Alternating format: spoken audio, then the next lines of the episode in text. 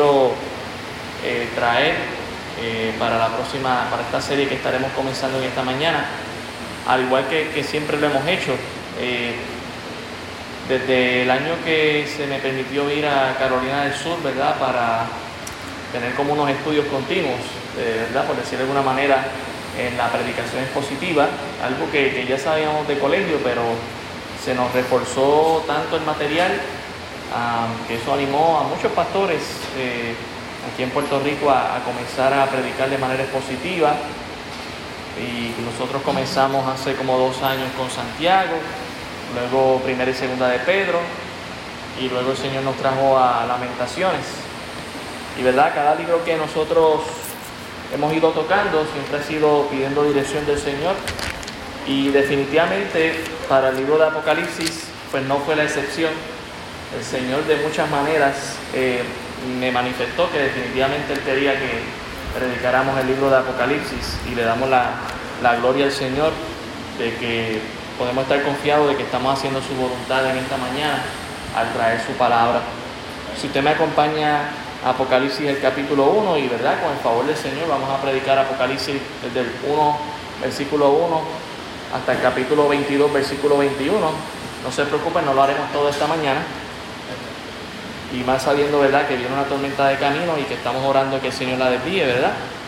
Si ustedes me acompañan en Apocalipsis 1, estaremos solamente hoy en los primeros ocho versículos y lo leeremos de manera alterna, si puede estar conmigo de pie. Yo leo el 1, ustedes el 2 y así seguimos hasta el versículo 8. Apocalipsis, el capítulo 1, verso 1 al verso 8. El tema de la serie será la revelación de Jesucristo para sus siervos. La revelación de Jesucristo para sus siervos. Y el título de esta mañana es lo que los siervos necesitan saber de Jesucristo, lo que los siervos necesitan saber de Jesucristo. Dice la palabra del Señor, la revelación de Jesucristo que Dios le dio para manifestar a sus siervos las cosas que deben suceder pronto y la declaró enviándola por medio de su ángel a su siervo Juan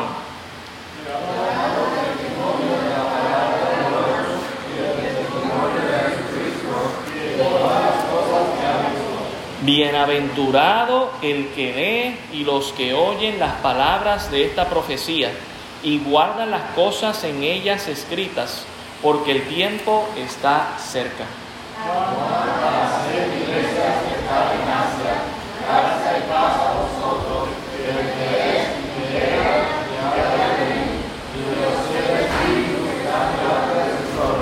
Y de Jesucristo el testigo fiel el primogénito de los muertos y el soberano de los reyes de la tierra, al que nos amó y nos lavó de nuestros pecados con su sangre.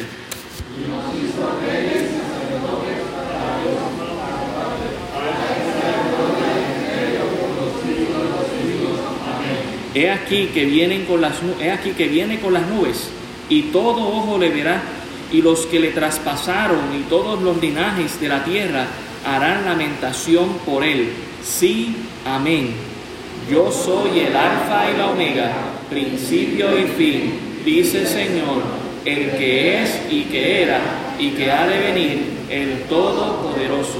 Señor, gracias damos por tu palabra, ella es viva y eficaz y ruego, Señor, simplemente que tu palabra, tu palabra poderosa, sea la que hable a nuestras vidas, Señor. Yo simplemente soy un siervo y un instrumento para tu gloria y honra y pido que me uses, Señor, para, para que tú seas glorificado en esta mañana, tu mensaje sea enviado y llegue a los corazones de cada uno de nuestros hermanos. Gracias damos por todo en el nombre de Jesús. Amén. Pueden tomar asiento, hermanos. El título de esta mañana, lo que los, lo que los siervos necesitan saber de Jesucristo.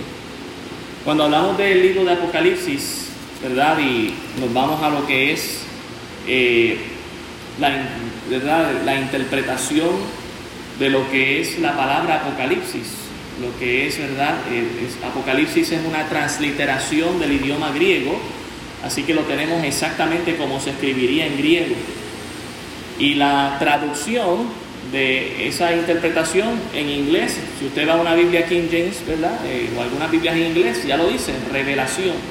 Esa es la palabra que nosotros tenemos y de hecho es la primera palabra que aparece en el versículo 1, la revelación.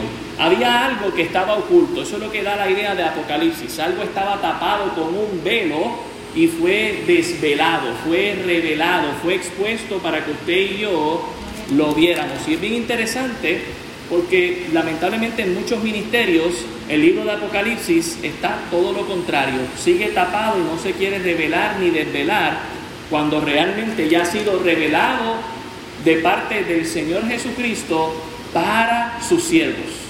El mensaje de Apocalipsis es para sus siervos, para la iglesia. Tanto es así que Dios va a hablar específicamente a siete iglesias, pero también nos dice en el versículo 1 que es para manifestarlo a sus siervos. ¿Y quiénes son sus siervos? Nosotros, hermanos, somos sus siervos. Nosotros somos llamados a servir al Señor, a honrarles con nuestra vida y a glorificar su nombre. Así que Dios nos ha revelado algo, nos ha manifestado algo y no es para que nos asustemos, que es el problema que muchas personas tienen con el libro de Apocalipsis. Están asustados porque ven los juicios de Dios, pero nosotros sabemos, hermanos, que si hemos creído en Cristo no estamos para juicio, sino que estamos para salvación. Alguien dijo, yo leí el final del libro y vi que ganamos. Y eso nos da esperanza para leer el resto del libro. Porque si sabemos cuál es el final, ¿por qué tener tanto miedo de no leer el resto del libro? Así que somos, ¿verdad?, alentados por parte del Señor y del Señor Jesucristo. Él quiere que nosotros sepamos eh, aspectos de Él. Y mire qué interesante, en el verso 1 dice la revelación de Jesucristo. Lo que sabemos bíblicamente es que el ministerio del Señor Jesucristo actualmente no es lo mismo que será en el futuro. El ministerio actual del Señor Jesucristo es en función como sumo sacerdote en el templo, en los cielos, y allí está intercediendo por usted y por mí. Él nos ha lavado en su preciosa sangre y allí Él está como el abogado de nuestras almas ante las acusaciones diabólicas, ¿verdad?, del diablo, y allí está Él defendiéndonos. Y también sabemos que Él le prometió a sus discípulos y a nosotros de que Él fue a preparar morada para nosotros en el cielo. Esos son los ministerios actuales que el Señor Jesucristo está ejerciendo. Pero en el futuro, Dios también tiene ministerios que Él quiere que nosotros sepamos cómo su iglesia, como parte del cuerpo de Cristo, que Él es la cabeza, cuáles son. Él quiere que nosotros vayamos en la misma dirección que Él. Y estos ministerios de los que acabo de decir que Él ejerce son ministerios temporales, que Él no va a ser para siempre, pero Dios nos quiere mostrar en el libro de Apocalipsis los ministerios futuros de Él que sí serán para siempre. Qué bendición. La revelación de Jesucristo no solamente nos muestra que Jesucristo se está revelando en una manera diferente y recordemos de algo de Dios. No es que Dios sea un, Dios bipolar y que tiene dos eh, posesiones o que tiene dos personas y por eso ahora se está revelando de una manera que no lo era de otra. No, no, no. Es que nuestro Dios es tan grande y tan infinito que nunca vamos a dejar de conocer a Dios y Dios se va a manifestar de diferentes maneras. Eh, a, Abraham se le apareció de una manera, pero a Moisés le dijo, yo soy el que soy.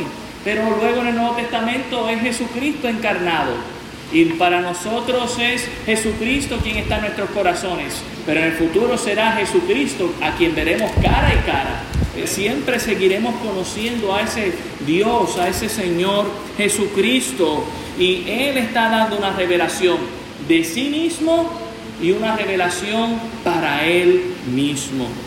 Mire lo que dice aquí, la revelación de Jesucristo que, que Dios le dio para manifestar a quienes, hermanos, a sus siervos. Qué bendición que Dios nos quiere manifestar sus secretos. Qué bendición que Dios nos quiere revelar aquello que es el futuro. Mientras el mundo juega con sus tarjetitas y juega con los horóscopos viendo verdad las estrellas y juega con la brujería y con la santería, Dios nos dice, yo, yo te voy a manifestar lo que va a pasar en el futuro. Hermano, no tenemos que ir a más ningún lado, Dios nos muestra el futuro. Él es la fuente verdadera, a Él es a quien tenemos que ir. Y Él dice, para manifestar a sus siervos las cosas que deben suceder pronto. Hermano, Él no está diciendo aquí las cosas que podrían suceder pronto, como hacen estas personas que empiezan a pronosticar lo que pasa el próximo año y empiezan a decir, no, este año va a ser fatalístico, va a ser apocalíptico, vienen tsunami, vienen tormentas, vienen terremotos. Y sí, quizás algunas de esas cosas pasan, porque el diablo tiene poder y, y sabe que lo que viene es juicio de parte de Dios.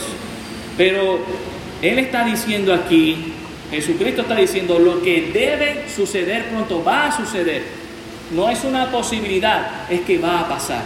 Y qué bendición, hermano, porque no es que Jesucristo podría venir por la iglesia y que los juicios podrían pasar y que habrá, podrían pasar nuevos cielos y nueva tierra. No, todas esas cosas van a suceder. ¿Y sabe cuándo, hermano? Pronto, pronto. Dice aquí, y la declaró enviándola por medio de su ángel a su siervo Juan.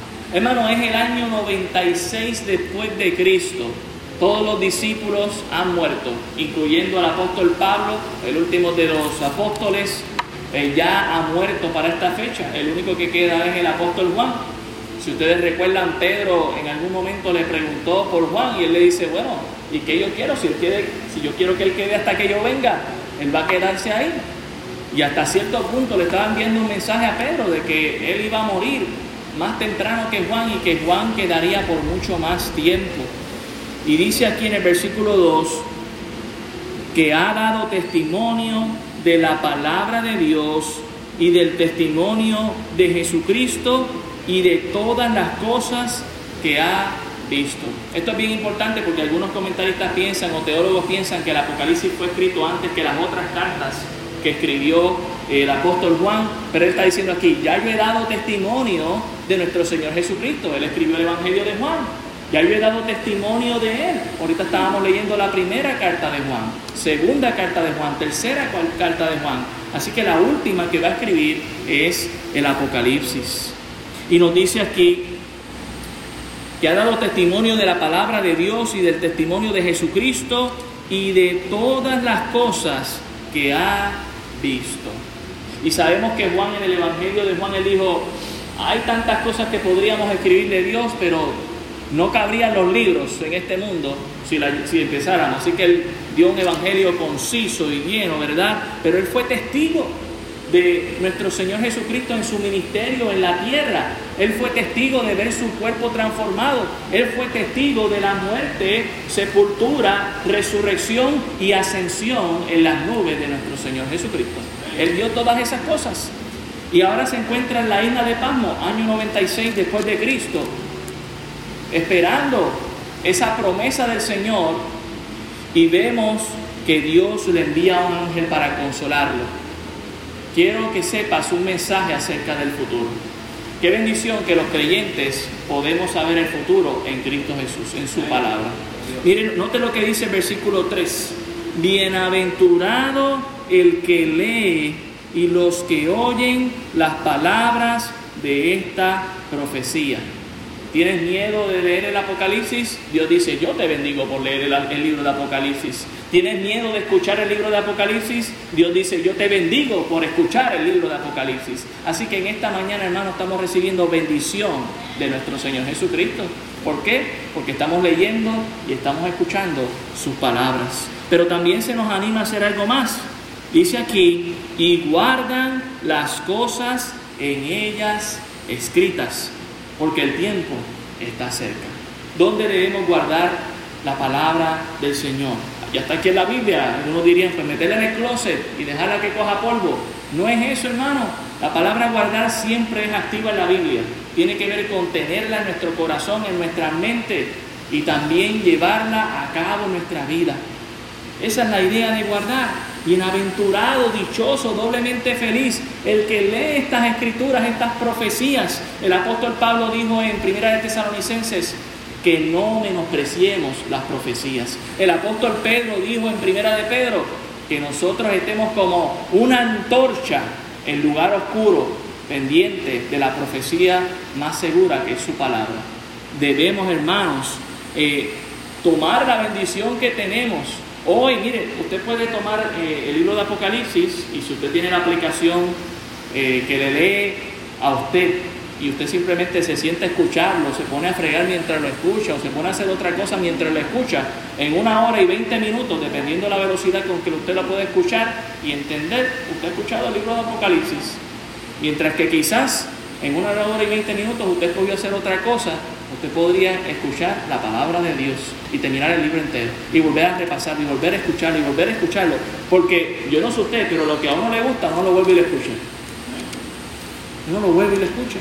Ahí está el reto, tome el reto. Una hora y veinte minutos usted lee el libro de Apocalipsis completo, o al menos él lo escucha.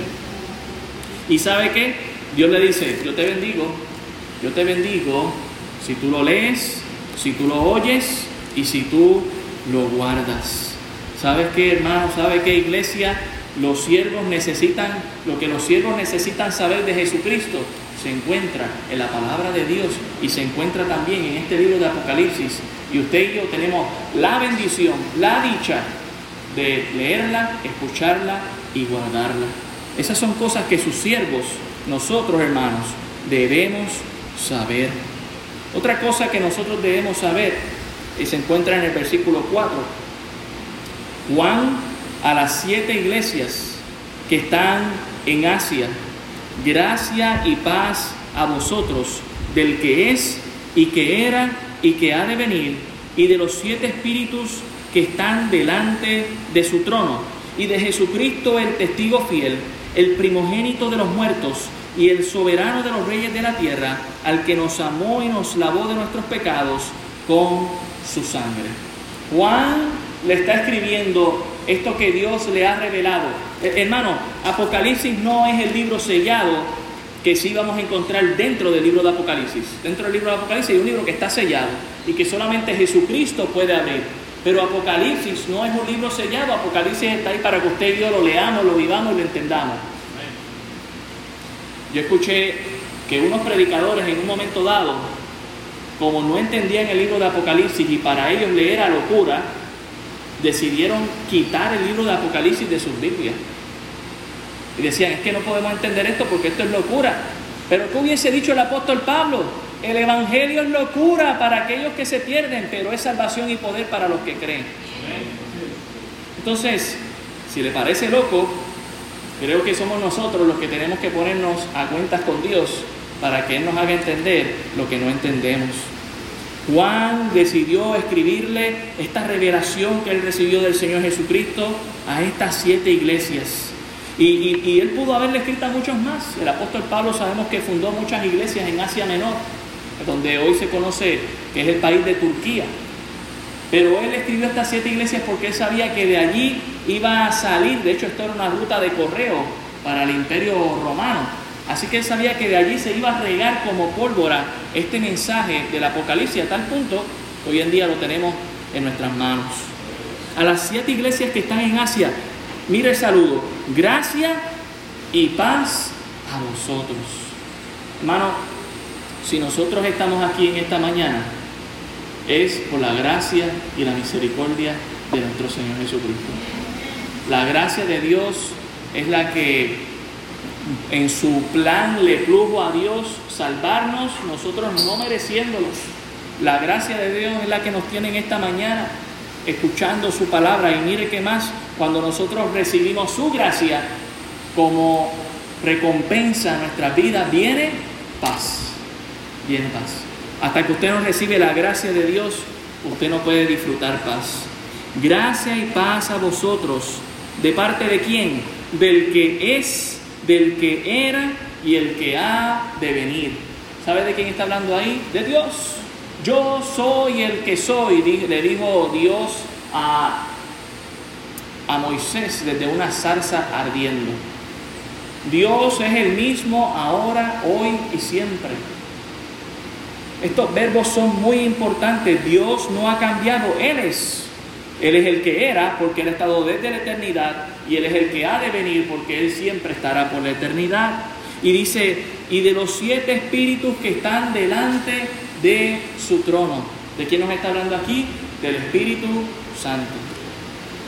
Y este Espíritu Santo, uno dice, pero estos siete espíritus, la palabra siete se repite mucho, ¿verdad? En, el libro de Apocalipsis sabemos que tiene que ver con la perfección, con la cabalidad, con algo que se completa. Déjeme decirle algo, el libro de Apocalipsis concluye cosas inconclusas del resto de la Biblia. El libro de Apocalipsis marca un contraste enorme. Si nosotros vamos a simplemente a Génesis y lo comparamos, en el principio creó Dios los cielos y la tierra, pero usted va a Apocalipsis y tenemos cielos nuevos y tierra nueva. Usted va a Génesis, el capítulo 3, y el ser humano metió la pata y aquí estamos llevando, ¿verdad?, esa consecuencia de los pecados. Pero en el Apocalipsis, el pecado es consumido en un día y la salvación es puesta. Y Señor Jesucristo es ese nuevo Adán que nos da una nueva esperanza y una nueva vida. Usted ve esos contrastes y todo termina y desemboca en el libro de Apocalipsis. Nos dice aquí, también nos habla, ¿verdad?, del Espíritu Santo y se mencionan esos siete espíritus. Si vamos un momento a Isaías 11, Isaías 11, en el versículo 2, nos menciona estos siete espíritus. Dice, y reposará sobre el espíritu de, sobre él, el espíritu de Jehová, espíritu de sabiduría y de inteligencia, espíritu de consejo y de poder, espíritu de conocimiento y de temor de Jehová. Ahí están los siete espíritus, las siete, si podríamos decirlo, los siete ministerios que el Espíritu Santo hace y sigue haciendo y que están delante de la presencia del trono de Dios. Y miren y noten el versículo 5, y de Jesucristo el testigo fiel. Hermanos, aquí si usted está notando algo, Juan está enviando esta, este saludo a las iglesias demostrando que Jesús es parte de la Trinidad de nuestro Dios Todopoderoso, Dios Padre, Dios Hijo y Dios Espíritu Santo. Y se ha mencionado a Dios, el que es, el que era y el que ha de venir. Se ha mencionado al Espíritu Santo con sus siete espíritus, mostrándonos el ministerio completo del Espíritu Santo. Y ahora se nos presenta a Jesucristo con tres ministerios. El primero, Él es el testigo fiel. Él es el profeta por excelencia, que lo que Él dice se lleva a cabo. Mire, el Señor Jesucristo a veces no lo vemos como profeta, pero Él es el profeta. El Señor Jesucristo dijo que los cielos y la tierra pasarán, pero sus palabras no pasarán. Y hemos visto de todo en este mundo, pero su palabra de Dios sigue firme. Por eso podemos confiar en ella. Él es el testigo fiel. E, e, el mundo viene con sus ideologías y con sus mentiras y con sus nuevas formas de, de enseñar cosas algunas de ellas nobles, otras de ellas malintencionadas, pero la palabra de Dios sigue fiel. Él es el testigo fiel, Él es el profeta perfecto. También se nos dice, Él es el primogénito de los muertos. Segunda función, que Él es el sumo sacerdote que está en los cielos. Jesucristo murió, pero la tumba no le retuvo, Él resucitó, hermanos. Y es bien interesante que eso nos mencione que Él es el primogénito de los muertos. Porque sabemos que históricamente Él no fue el primero en morir. Históricamente el primero en morir fue Abel, por lo que hizo Caín, ¿verdad? Que le mató a su hermano. Pero cuando se nos menciona de que Él es el primogénito de los muertos, es porque Él es el primero que murió y resucitó y no ha vuelto a morir. ¿Por qué? Porque tenemos también en la Escritura gente que murió y fue resucitada, algunos por profetas, otros por el mismo Señor Jesucristo, el mismo Lázaro. Lázaro fue resucitado por el Señor Jesucristo, pero sabemos que Lázaro volvió a morir como cualquier otro ser humano. Así que ese hombre va a resucitar dos veces. Qué bendición. Ya resucitó una vez, ya sabe cómo es eso. Pero el Señor Jesucristo es el que resucitó y no ha vuelto a morir. Por eso Él es el primogénito, Él es el sumo sacerdote. Y también nos dice que Él es el soberano de los reyes de la tierra. Mire sus tres ministerios y Él quiere que nosotros lo sepamos. Él es el profeta fiel. Él es el sumo sacerdote que está intercediendo por nosotros y Él es también el rey de reyes. Él es el que va a cumplir con, lo que se le prometió a David, de que Él llenaría el trono y reinaría. Y ahí vemos ¿verdad? lo que será el reino milenial más adelante. Y no solamente por el reino milenial, sino por toda la eternidad. Dice aquí, al que nos amó. Y este amor es bien interesante, porque no implica simplemente pasado, sino que infiere también presente y futuro. Hermano, usted no fue amado por Dios y abandonado. Usted no fue salvado y fue dejado ahí, bueno, a ver ahora cómo tú resuelves. El cristianismo no culmina en la cruz del Calvario. El cristianismo sigue por la eternidad porque Cristo vive por la eternidad. el cristianismo, ¿verdad? En la, cruz fue una gran muestra de amor de Dios. Definitivamente sin ella no, eh, no hubiésemos sido salvos. Pero el cristianismo no va a culminar ahí. Eh, eh, Jesús va a resucitar, bueno, Jesús ha resucitado, nosotros resucitaremos con Él y estaremos para siempre con Él, hermanos. Él nos amó, Él nos ama y Él nos amará. Y nos lavó de nuestros pecados con su sangre. ¿Sabe qué, hermanos? Si usted y yo nos cortamos, ¿sabe qué hace nuestra sangre? Mancha. Nuestra sangre mancha, esa es la realidad. Pero la sangre de Cristo limpia. Y qué bendición, porque nos limpia de lo más importante, de nuestros pecados que nos separan de Dios. Jesucristo le manifestó esto a Juan para sus siervos, para que usted y yo sepamos la esperanza, el aliento que nosotros podemos tomar como iglesia de Él, esperando que Él viene pronto. Dios nos ha amado y nos ha lavado de nuestros pecados porque Él tiene propósito para nuestras vidas. Y mire que nos dice el versículo 6, y nos hizo reyes y sacerdotes. ¿Para quién? Para Dios, su Padre. Hay gente que cuando vamos a primera de Pedro y Pedro está diciendo que somos reyes y sacerdotes, dice, no, esto se refiere a los judíos, que Dios les prometió eso. Pero aquí a quién le está hablando?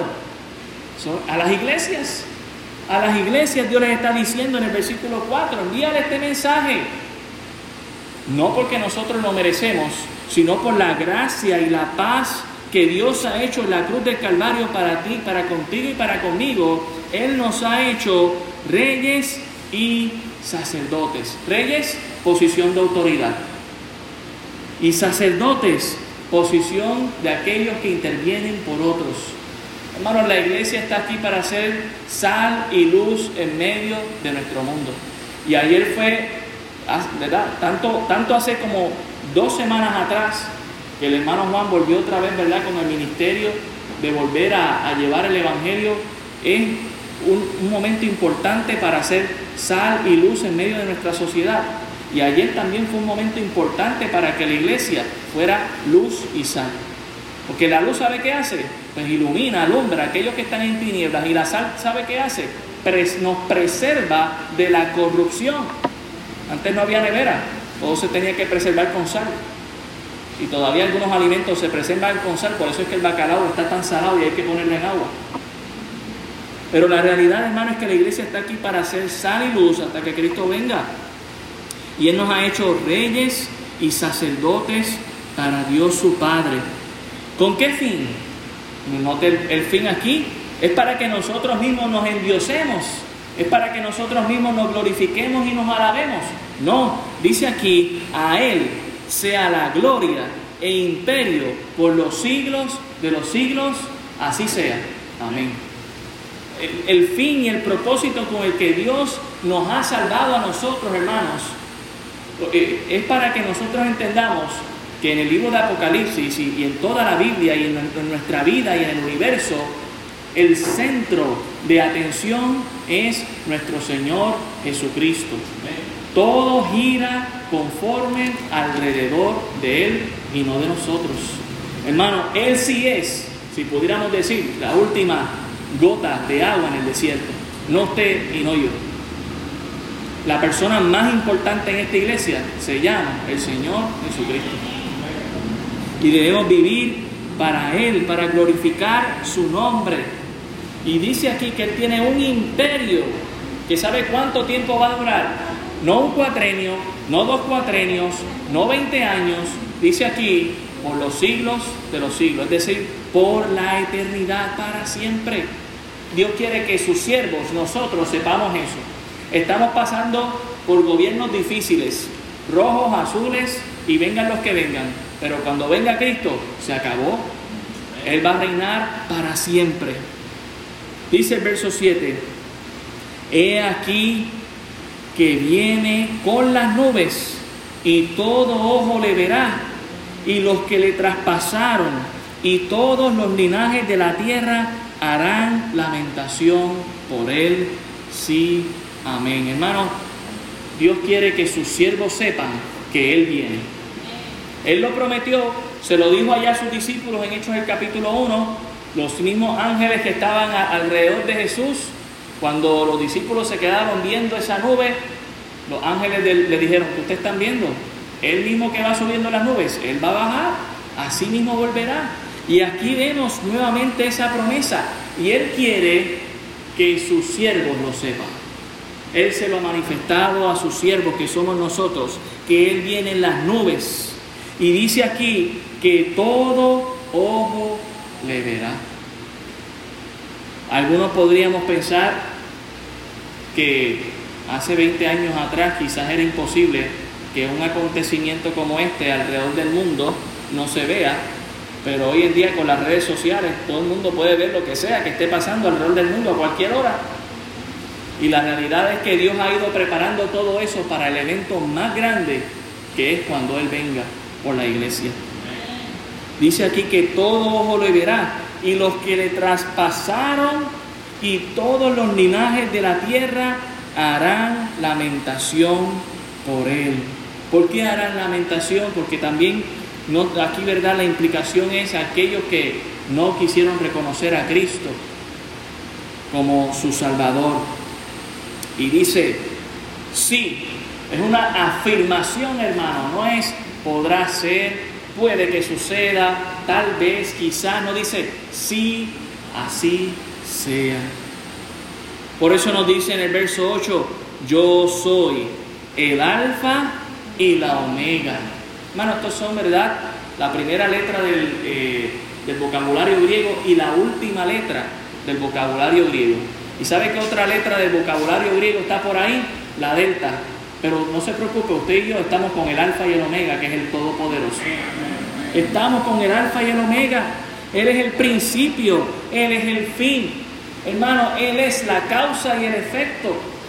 Estamos aquí por su gracia, estamos aquí porque Él es el soberano, Él es el rey de reyes, Él está en control, Él está en el trono. Y no ha perdido ningún control, nada se le ha salido de sus cabales. Dice el Señor, el que es y que era y que ha de venir. Noten estas palabras, el Todopoderoso. Un título para Dios en el Antiguo Testamento se le está afirmando a nuestro Señor Jesucristo. Él mismo lo está diciendo, yo soy el Todopoderoso. Para aquellos que niegan que Jesús es Dios, pues no sé, tendrían que leer otros pasajes que, porque este pasaje está diciendo, yo soy Dios. Jesús es Dios. Y Él es el que es, el que era, y note, el que ha de venir. Dios lo ha prometido. Dios quiere que sus siervos sepan que Cristo viene pronto. Y que nosotros tenemos que estar haciendo nuestro trabajo, hermanos, como reyes, autoridad que Dios nos ha dado, y como sacerdotes, intercediendo y llevando el mensaje a otros para que vengan a Cristo. Ese es el saludo con el que el Señor Jesucristo anima a Juan a escribirle a siete iglesias. Note algo muy importante de las iglesias. No le está escribiendo a una iglesia, le está escribiendo a siete iglesias. Es decir, que no hay una iglesia original con un orden jerárquico que es la que controla todo en el mundo.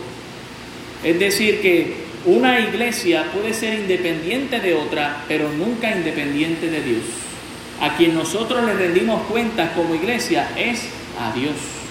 Y es bien interesante porque estaremos leyendo los mensajes que Dios le va a dar a cada una de las iglesias, porque habían diferentes necesidades, porque habían diferentes problemas. Pero Dios no le está diciendo, o Jesús no le está diciendo, pues vete tú y ríndele cuentas a la iglesia en la Odisea, porque es tu iglesia madre, o ríndele cuentas a la iglesia en Éfeso, porque ella dejó su primer amor. No, a quien tenemos que rendirle cuenta es a Dios.